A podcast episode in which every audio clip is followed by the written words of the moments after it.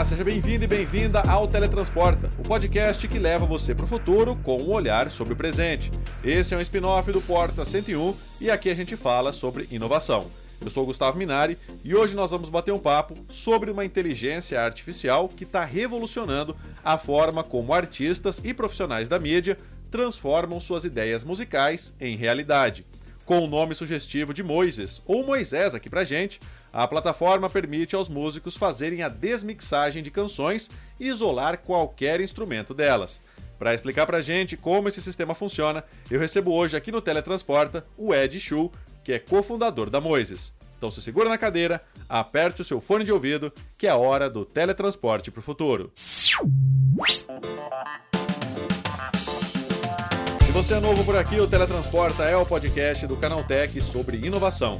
Aqui a gente fala sobre o futuro e sobre o desenvolvimento de ponta da indústria da tecnologia, só que com o um olhar presente. São programas semanais, sempre às quartas-feiras, apresentados por mim, Gustavo Minari, com entrevistas com especialistas e muito mais. Você pode mandar pra gente o tema que gostaria de ouvir por aqui. É só enviar para podcast@canaltech.com.br. Então é isso, vamos pro programa de hoje.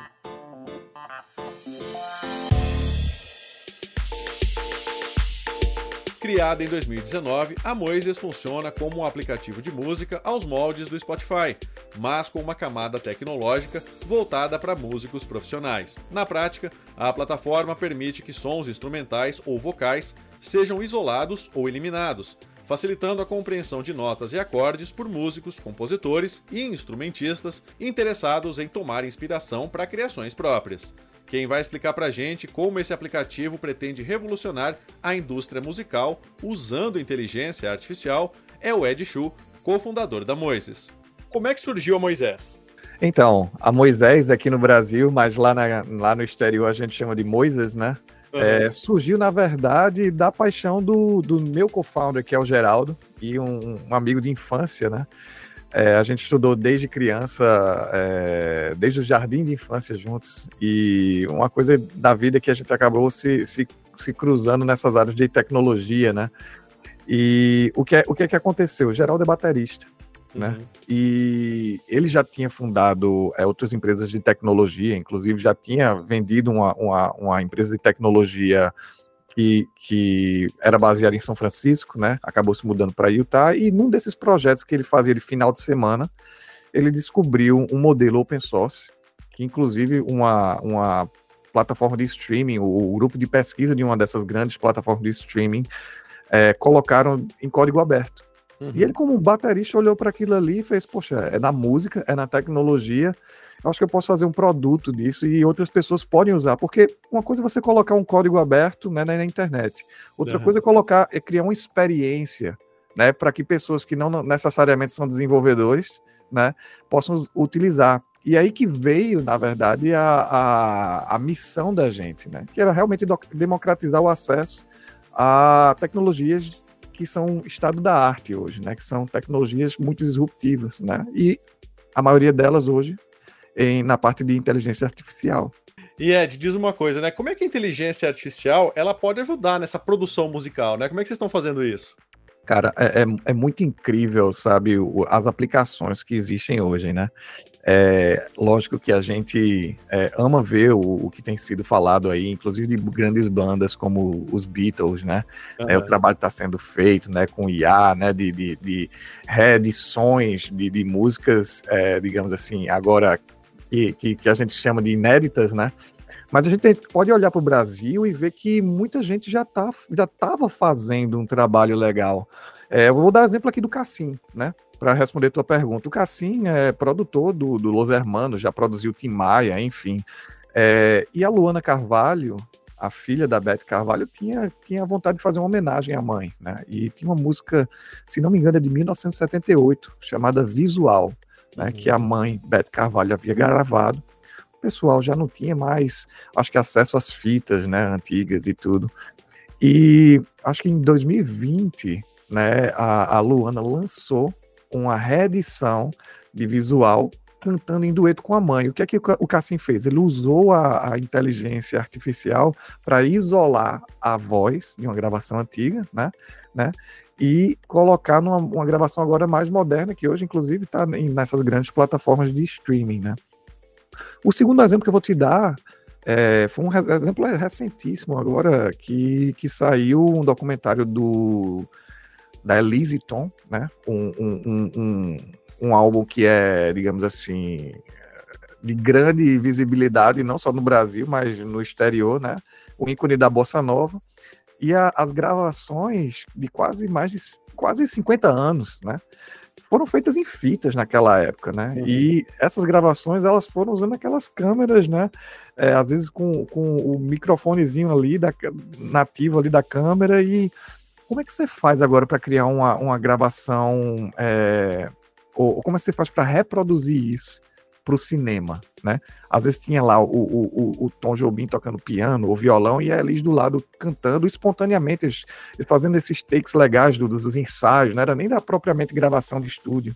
Uhum. Como é que você pega aqueles momentos, tipo assim, tão orgânicos e viscerais e maravilhosos, daquela espontaneidade, ele vindo, tocando junto, mas como é que se leva isso para o cinema com a qualidade que, que, represente aquela, aquela, aquela, aquela arte tão bem, né?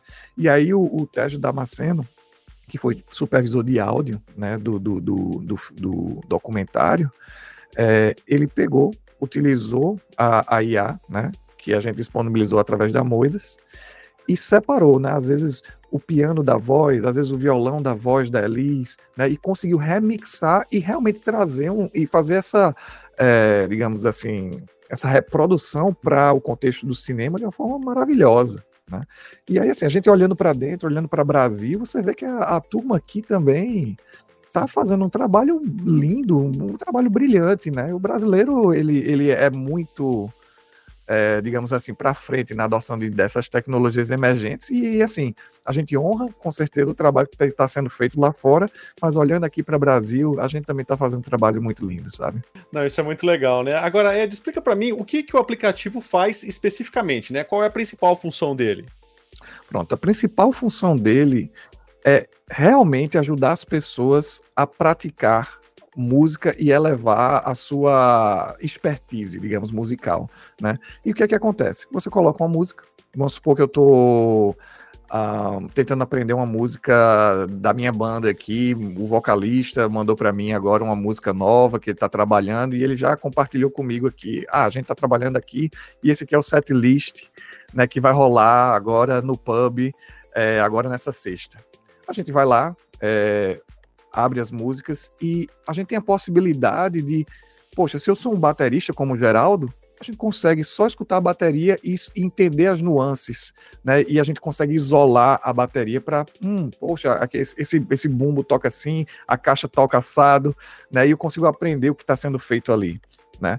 Uma vez que eu já aprendi, eu consigo agora mutar, ou seja, eu consigo tirar a bateria por completo e tocar com a banda de uma forma imersiva. Esse era o sonho de, de, de toda criança, digamos assim. Acho que quando eu, quando eu aprendi violino, eu sempre quis tocar com, com a minha banda favorita, com, com meus artistas favoritos, né? E o que a gente tem visto é que, até a nível pedagógico, a gente tem feito parcerias com universidade, universidades como a Berkeley, por exemplo, né? É, College of Music lá, que lá nos Estados Unidos é uma, uma, uma universidade assim de ponta, referência, né? Grandes grandes musicistas que a gente hoje celebra vieram de lá. E, e, o pessoal, no contexto pedagógico, tem utilizado isso também para vamos, vamos escutar aqui esse baixo, como, que, como é que é, esse baixista ele gravou, o que é que, quais são a, a, a, as nuances dessa gravação, né? E aí e tudo aquilo ali você pode aprender, né? E depois reproduzir e tocar junto com sua banda favorita. E eu acho que é muito legal isso. Eu acho que é, a, o empoderamento da prática musical, né? Dando ferramentas para as pessoas. Eu acho que isso aí é algo que, que todo músico hoje é, pode adotar. E, e é dessa forma como a gente faz a tecnologia desaparecer, porque no final do dia a gente quer que as pessoas realmente foquem na sua, no seu craft, né, digamos assim, na sua prática, né? E que elas agora se revelem, né? Poxa, eu aprendi uma música nova, tá aqui, né? E foi assim que, que, eu, que eu me desenvolvi. E dessa forma, a tecnologia, ela, ela, ela se porta como um suporte, como algo complementar e não como substitutivo. Não, isso é muito bacana porque você traz essa questão de que a inteligência artificial ela complementa e não substitui o ser humano, né, Ed? Total, total. E, e a gente, como missão, é sobre empoderar o potencial criativo dos humanos, uhum. né? A tecnologia ela, ela serve como meio e não como fim. Né? A gente tem visto, lógico, aplicações é, interessantes de, de, de, de, no uso de IA generativa, mas quando a gente olha para o que a gente realmente quer é, levantar a bandeira, é de realmente a celebração né, da arte né, feita por humanos, né? E, e a gente traz aqui exemplos, né? Tipo assim, poxa, quando criaram beat machines, quando criaram o piano digamos assim, elétrico, né? O piano que não é necessariamente o piano com as cordas, enfim, o, o, os, a, gente, a gente percebeu que, tipo, aquilo expandiu, na verdade, as possibilidades. Uma vez que o piano elétrico foi criado, depois vieram os sintetizadores, por exemplo. Isso criou a música eletrônica, um gênero novo. Ou seja, a gente percebe que, que a gente, como artista, como humano, a gente pode olhar para a tecnologia e dizer assim, poxa, isso aqui, na verdade, me, me expande, expande minha paleta, me expande as possibilidades, em vez de ser algo que nos substitui, né? Não, é verdade. Agora, diz uma coisa, Ed, como é que essa inteligência artificial ela é treinada, né? Existe um algoritmo, né? Como é que ela faz para separar o áudio, né? Porque muita gente se pergunta, né? Eu tenho ali tudo junto, quando você tá ouvindo, parece que tá tudo mixado, né? Como é que a inteligência hum. trabalha nessa parte? Ah, essa é uma pergunta muito boa, porque às vezes as pessoas acham que é, a gente vai colocar uma música qualquer e a AI vai aprender do nada, mas na verdade é, é como se fosse. Vou dar um exemplo aqui do, do, do café com leite, né? É, para a AI aprender o que é café e o que é leite, ela precisa ter visto o que é café sozinho e o que é leite sozinho. Né? Quando a gente mistura, a música é dessa forma, é, uma, é a mix é justamente isso, é o café misturado com leite. Né? Para a AI aprender, a gente tem que fornecer né, para aquele modelo exemplos do que é bateria, do que é voz, do que é baixo, né, do que é guitarra. E para tanto, a gente precisa ter, digamos assim, o que, o, o que se chama no mundo da, da ciência de dados de dataset, né?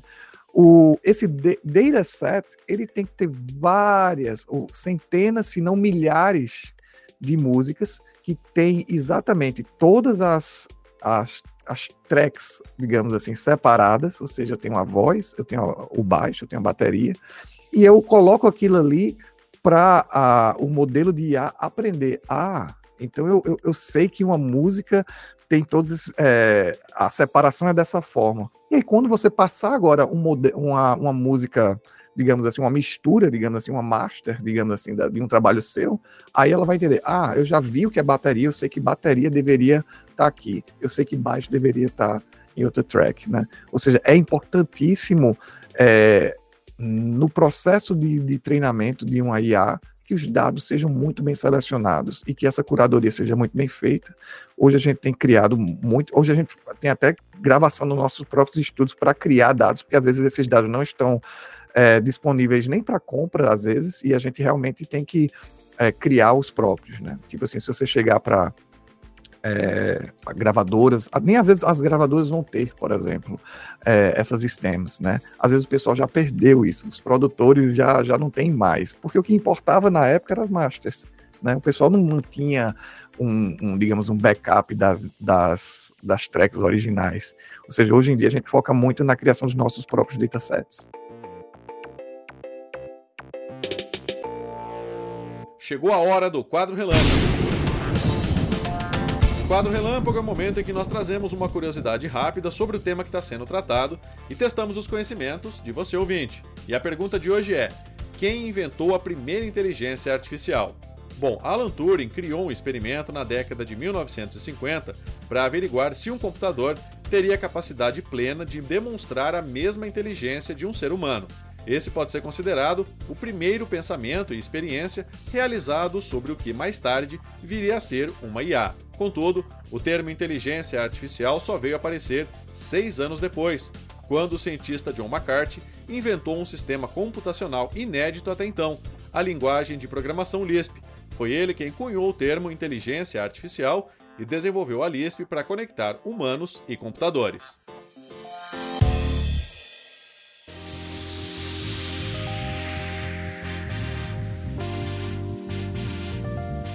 E Ed, sempre que a gente fala em inteligência artificial gerando música, a gente bate na questão do direito autoral, né? Como é que fica essa questão, né? As pessoas ainda se preocupam com isso, né? É preciso ter um olhar especial para esse tipo de conteúdo. Como é que funciona isso? Respeitar os direitos dos artistas é uma coisa fundamental, sabe? E eu acho que o que a gente, o que a gente foca, vou dar até o um exemplo na parte do treinamento da, da voz. A gente tem um modelo de, de clonagem de voz, tá? E a gente chamou alguns artistas para colocarem o timbre da voz deles à disposição. A gente uhum. fez os primeiros contratos do mundo na, na parte de, de, modelagem de voz, né? Vulgarmente o pessoal fala de clonagem de voz. A gente tem uma, uma, um approach um pouco diferente, onde a gente chama de modelagem, porque na verdade, se eu falar com o meu sotaque aqui do Nordeste, a voz vai sair com o sotaque do Nordeste, por mais que eu tenha, digamos, modelado a voz do Gustavo aqui, né? E aí, o que é que a gente se preocupa? Nesses contratos que a gente faz, de, de ter essa, essa transparência, né? Para que a voz vai ser utilizada, em que meios vai ser utilizada, né? Como os, os artistas vão ser remunerados. No caso do, do, do, de um dos nossos produtos, que é o Voice Studio, hoje a gente tem é, 11 vozes, a gente está chegando a, a 100 vozes no próximo ano, e todas essas vozes, elas, 100% dos, do, da venda da voz, que hoje custa na faixa de 50 dólares, 100% vai para o artista. Uhum. E para a gente é muito importante honrar eles primeiro, nesse sentido, entendeu? Ou seja, é, entender que a inteligência artificial cria, digamos, desafios, mas também cria oportunidades. Ou seja, a gente tem uma, uma, uma, artista que hoje ela tem, tem sua carreira na, lá, lá na, nas plataformas de streaming, por exemplo. E ela tem algumas músicas com até milhões de, de, de, de listenings, né? De, de, de listeners. Sendo que uma coisa que a gente fez foi o seguinte: no acordo com ela, ela fez. Eu quero que a minha pessoa lá na, na, parte de AI seja desvinculada da minha pessoa, da minha persona de artista que eu levo como carreira. Ou seja, por exemplo, o nome dela na, na Moisés é Carrie.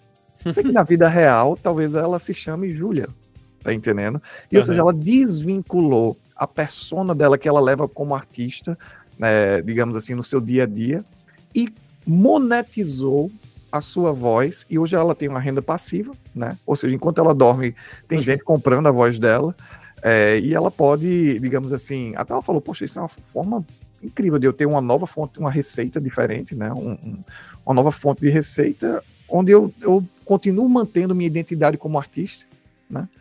E continuo recebendo royalties sobre o timbre da minha voz. Ou seja, realmente a gente tem que escutar os artistas e escutar esses anseios, né?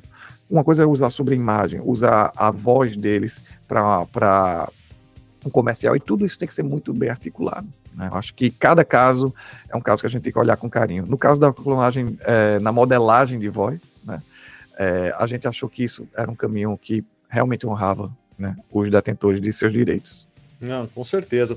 Ed, diz uma coisa, você acredita que a inteligência artificial ela veio para ficar no mercado musical? Eu acho que com certeza é, é, algo que a gente já tem visto sendo aplicado em, em inúmeros trabalhos. Por exemplo, até se você for ver é, novas reedições de discos em spatial audio, né? É, as pessoas estão sim já utilizando e, e às vezes elas nem comunicam que foi usado IA. Né? muitas, dessas, muitas dessas pessoas que já fazem as masterizações e que são engenheiros é, de, de, masterização incríveis e, e, já fizeram, são ganhadores de Grammy.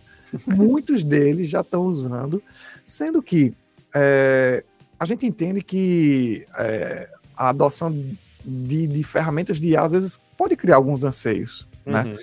E muitos desses trabalhos já estão sendo feitos com IA nem, não, não necessariamente sendo amplamente do, divulgados, entretanto, é, o resultado tem, tem ficado incrível, né? E a gente conversa muito com os produtores e eles fazem, não, usei IA é, nesse trabalho aqui, É, e às vezes, às vezes é, é, até o segredo deles, tipo assim, pô, ninguém sabe como eu fiz, como eu consegui fazer isso, mas na verdade eu usei IA. Ou seja, às vezes é tipo assim, o, aquele segredo que fica guardado ali como a carta na manga, entendeu? Mas o que eu tenho visto é que realmente até essas aplicações, é, a emergência do. A, a parte do, do, do, metaverso, por exemplo, aplicações de gaming, ou seja, a, a IA já, vai, já, já, está, na verdade, lá. Eu acho que é, é, é um caminho que, que, que, vai cada vez ser mais, é, ser, mais ser pavimentado e onde mais pessoas e produtores vão adotar. E Ed, você acha que a indústria, é, principalmente a indústria musical, é lógico, ela tá, ainda está aprendendo a lidar com esse novo normal? Com certeza. É, a gente conversa em entrevista muitos músicos e produtores, né?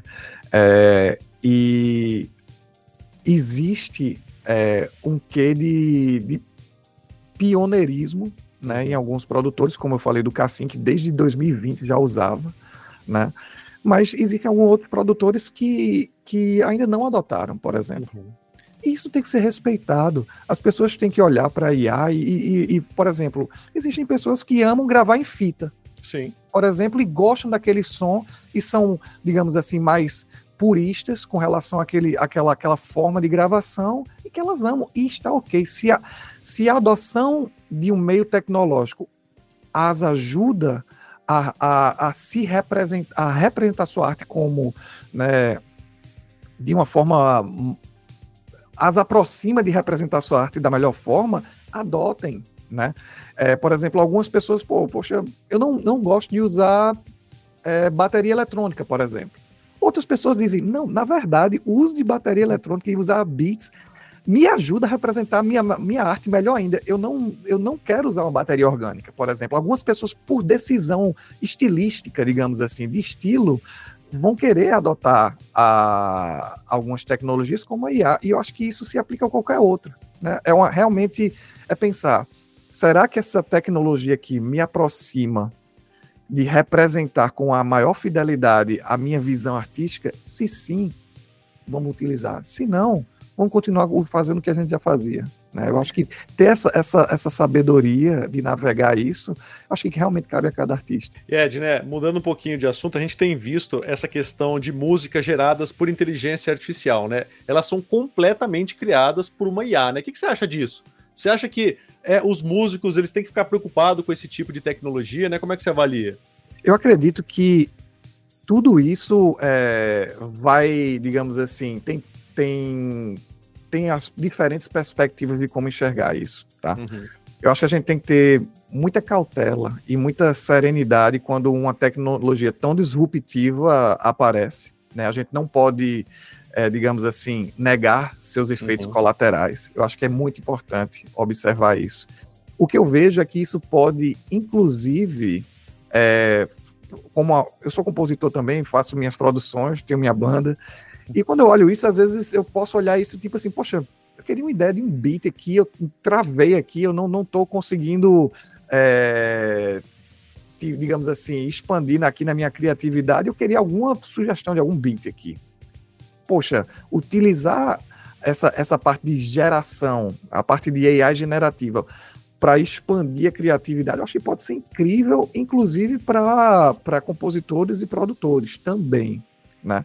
Quando a gente fala sobre a, a, a, substituição por completo, realmente já é algo que foge um pouco da missão da, da Music AI e da Moises. Tá? Uhum. Realmente a gente procura criar ferramentas para expandir a criatividade, não para substituí-las.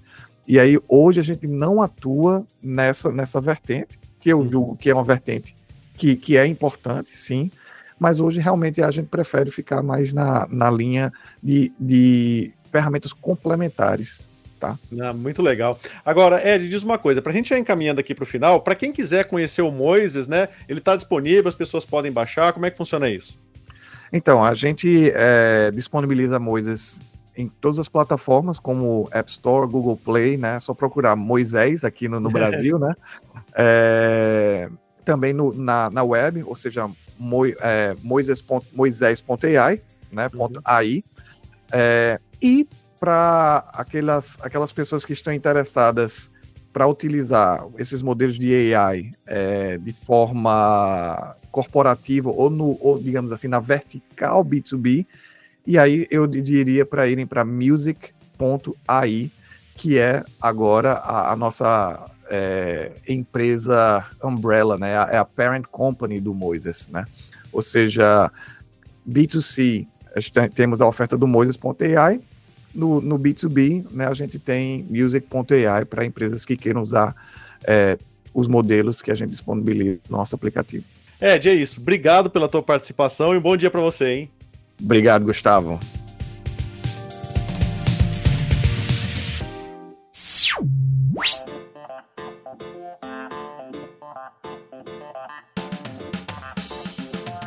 É isso aí, o nosso Teletransporta de hoje, falando sobre como uma plataforma de inteligência artificial criada por brasileiros pode revolucionar a forma como ouvimos música, tá chegando ao fim. Agora lembre-se de seguir a gente em todas as redes. É só procurar por Canaltech. Nosso programa é publicado toda semana, sempre às quartas-feiras. Esse podcast foi produzido, roteirizado e apresentado por mim, Gustavo Minari, e a edição foi de Yuri Souza. A revisão de áudio, do Wallace Moté, a composição e a interpretação das músicas desse programa foram feitas pelo Guilherme Zomer, e as capas são da autoria do Rafael Damini. Então é isso, o Teletransporta de hoje vai ficando por aqui. A gente te espera na próxima quarta-feira com mais conteúdo sobre inovação e tecnologia. Até lá, tchau, tchau.